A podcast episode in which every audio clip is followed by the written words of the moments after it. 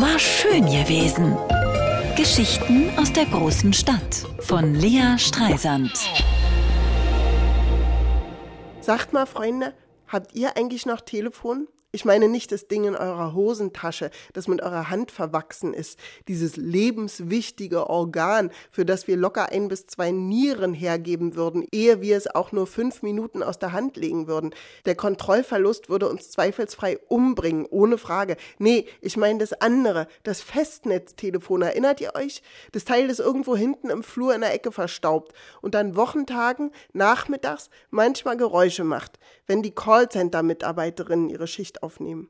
Bei uns geht da schon lange keiner mehr ran. Mein Stiefpapa war der Letzte, der uns regelmäßig auf Festnetz angerufen hat. Immer gegen 20 Uhr.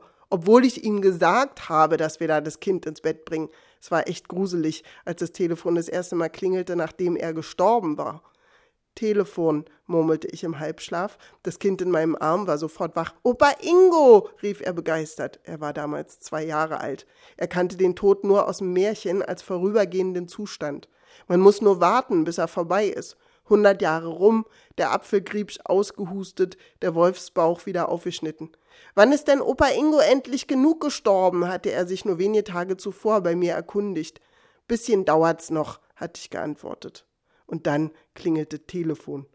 Der Philosoph Walter Benjamin schreibt in seiner Berliner Kindheit um 1900 hing das Telefon auch nur entstellt und ausgestoßen zwischen der Truhe für die schmutzige Wäsche und dem Gasometer in einem Winkel des Hinterkorridors, von wo sein Läuten die Schrecken der Berliner Wohnung nur steigerte. Wenn ich dann, so Benjamin, meiner Sinne kaum mehr mächtig, nach langem Tasten durch den finstern Schlauch anlangte, um den Aufruhr abzustellen, die beiden Hörer, welche das Gewicht von Hanteln hatten, abriss und den Kopf dazwischen presste, war ich gnadenlos der Stimme ausgeliefert, die da sprach.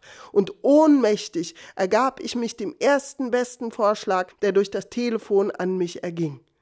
120 Jahre später ist letzte Woche eine ältere Freundin von mir Opfer von so einem Schockanruf geworden. Ja, hallo, hier ist die Polizei. Ihre Tochter befindet sich im Polizeigewahrsam. Sie hat eine schwangere Radfahrerin überfahren. Meine Freundin ist keine 60, aber die hat so einen Schreck gekriegt, dass sie echt 1000 Euro und ihren ganzen Familienschmuck an eine fremde Person vor ihrer Haustür übergeben hat, um ihre Tochter aus einem Gefängnis zu holen, in dem die gar nicht drin war. Wie gesagt, Festnetztelefon. Gruseliges Teil.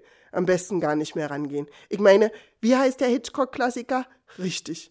Bei Anruf Mord. War schön gewesen. Geschichten aus der großen Stadt von Lea Streisand.